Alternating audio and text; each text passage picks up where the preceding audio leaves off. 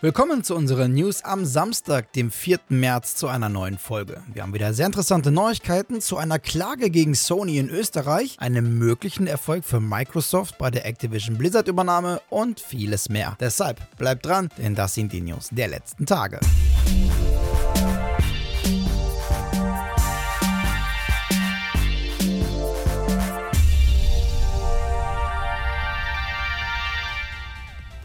Starten wir unsere heutige News direkt mit einem herben Schlag für Sony. Denn das Bezirksgericht im österreichischen Hermagor hat Sony in einem jüngsten Urteil zur Rückerstattung von Zahlungen verurteilt. Tatbestand sind dabei die beliebten FIFA-Packs. Die Musterklage zu dem Fall wurde vor rund zwei Jahren eingereicht. Darin klagte ein Kunde zur Rückerstattung von rund 338 Euro, die er für den Erhalt von FIFA-Packs gezahlt hatte. Ende Februar kam dann das Urteil vom Bezirksgericht Hermagor. Darin werden die Packs als Zitat konzessionspflichtige Ausspielung von Glücksspiel qualifiziert, da der Inhalt vom Zufall abhängig ist. Nun besitzt Sony allerdings keine Glücksspielkonzession, ergo seien die abgeschlossenen Verträge zwischen Sony und dem Kläger nichtig und er kann die Zahlungen zurückfordern. Noch ist das Urteil allerdings nicht rechtskräftig. Dennoch sieht der Geschäftsführer Richard Eibel vom Prozessfinanzierer Padronos in dem Urteil einen vorläufigen Erfolg. Zitat: Das Urteil ist ein Paukenschlag für die gesamte Videospielbranche. Branche. Weder in Österreich noch in Deutschland existierte bisher eine Rechtsprechung zur Frage der Legalität von Lootboxen und zur Rückforderbarkeit geleisteter Zahlungen. Das finale Ergebnis bleibt natürlich abzuwarten, da das Verfahren wohl die Instanzen hochgehen wird, doch sollten sich Sony und etliche anderen Gaming-Konzerne ab sofort warm anziehen. Ja, und ganz Unrecht hat Eibel damit natürlich nicht, denn sollte sich die Rechtsprechung durchsetzen, heißt das nicht nur, dass weitere Rückzahlungsforderungen drohen, sondern auch, dass dass zukünftige Einnahmen aus diesen Packs massiv eingeschränkt wären. Und die Klage ist bei weitem kein Einzelfall. So sollen in den letzten Monaten vierstellige Anfragen durch Lootbox-Käufer bei den Anwälten eingegangen sein. Im Schnitt beliefen sich die Ansprüche auf 800 Euro. Ein Extremfall mit 85.000 Euro soll allerdings ebenfalls dabei sein.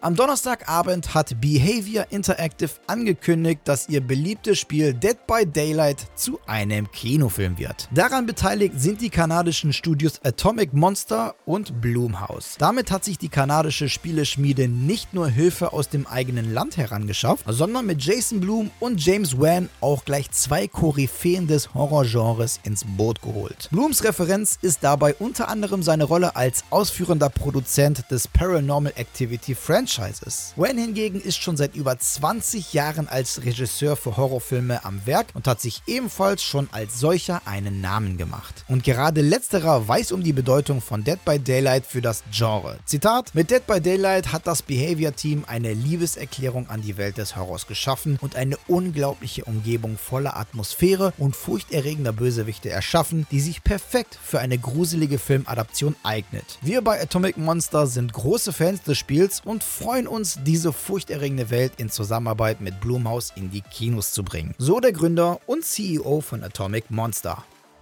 Während wir bei der Filmadaption von Dead by Daylight noch keine Ahnung haben, wann wir mit einem Release rechnen dürfen, wissen wir seit neuestem allerdings, wann wir das sandige Rollenspiel Atlas Fallen aus der deutschen Schmiede Deck 13 erwarten dürfen. Bisher ist ja zu dem RPG noch gar nicht so viel bekannt. Im August letzten Jahres wurde der Titel bekannt gegeben und seitdem ist es allerdings echt still geworden um den Titel. Nun hat Publisher Focus Entertainment aber immerhin mit dem 16. Mai 2023 einen Release Release-Termin für PC, PS5 und der Xbox Series bekannt gegeben. Was wir ebenfalls wissen ist, dass wir uns entweder alleine oder mit einem weiteren Freund gegen die gigantischen Bestien in der halboffenen Wüstenwelt stellen können. Waffenverbesserungen stehen natürlich ebenfalls auf dem Plan. Noch sehr kryptisch ist allerdings die Beschreibung, dass wir die Essenz unserer Gegner aufnehmen können. Eventuell liefert aber der bald versprochene Gameplay-Trailer eine Erklärung dazu. Wann wir allerdings jetzt mit dem Trailer rechnen dürfen, ist allerdings auch noch unklar.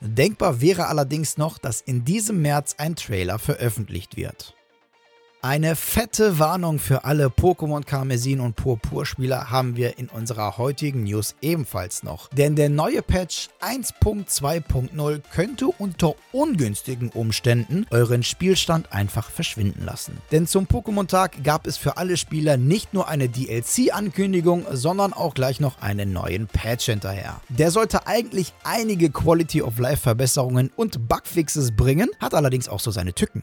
Denn auf Reddit klagen viele Nutzer über das Verschwinden ihres Safe Games nach der Installation des neuen Patches. So verlor ein Spieler beispielsweise sein Safe Game, indem er knapp 600 Stunden im Spiel verbracht hat. Wie das passieren kann, ist aktuell noch unklar. Eventuell könnte es an der neuen Funktion liegen, bei der eine Verbindung von Pokémon Karmesin und Purpur mit Pokémon Go nun möglich ist. Allerdings klagen auch viele, ihr Safe Game verloren zu haben, ohne die neue Funktion genutzt zu haben. Ebenfalls würde dieser Fehler auch nicht alle Spieler betreffen. Bisher wurde auch keine Möglichkeit gefunden, sein Safe Game wiederherzustellen. Daher raten wir euch erstmal zur Vorsicht vor dem neuen Patch.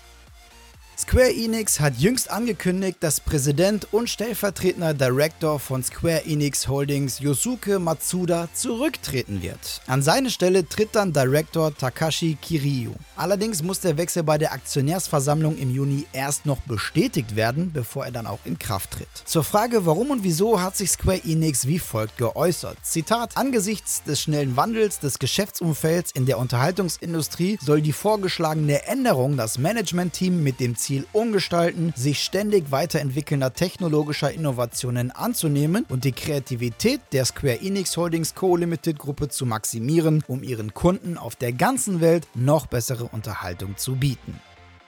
Es gibt zum Abschluss unserer heutigen News noch Neuigkeiten zur geplanten Übernahme von Activision Blizzard durch Microsoft. Denn unter Berufung auf vertraute Quellen berichtet Reuters nun, dass die Europäische Kommission der Übernahme zustimmen werde. Jüngst haben wir ja erst die Meldung bekommen, dass die Kommission die Frist für den Abschlussbericht vom 11. auf den 26. April verschieben werde und somit die gleiche Deadline setzt wie die britischen Wettbewerbshüter der Competition and Markets Authority, kurz CMA. Ganz ohne Auflagen werde werde die Europäische Kommission dem Deal allerdings nicht zustimmen. So sollen laut den Reuters-Quellen von Microsoft angebotene Lizenzdeals den Ausschlag gegeben haben, der Übernahme überhaupt erst zuzustimmen. Eines dieser Deals ist zum Beispiel das zehnjährige Paritätsangebot zur Call of Duty-Reihe, welches ein Release des beliebten Shooters auf Nintendo-Konsolen garantiert. Allerdings gibt es von Seiten der Quellen keine weiteren Details zu diesen möglichen Auflagen. Also müssen wir wohl erstmal abwarten, ob es sich bei diesen Deals lediglich lediglich um die Call of Duty-Reihe handelt oder auch Titel wie Diablo und Overwatch gesichert sind. Auch wenn sich die CMA und die Europäische Kommission verhandlungsbereit zeigen, bleibt die Frage offen, wie die US-amerikanische FTC auf diese Entwicklung reagiert. Ende letzten Jahres gab die Commission ja noch bekannt, mit einer Klage gegen die Übernahme vorgehen zu wollen. Brancheninsider vermuten jedoch, dass die FTC ihre Abwehrhaltung aufgeben könnte, wenn die beiden anderen Instanzen dem Deal zustimmen sollten.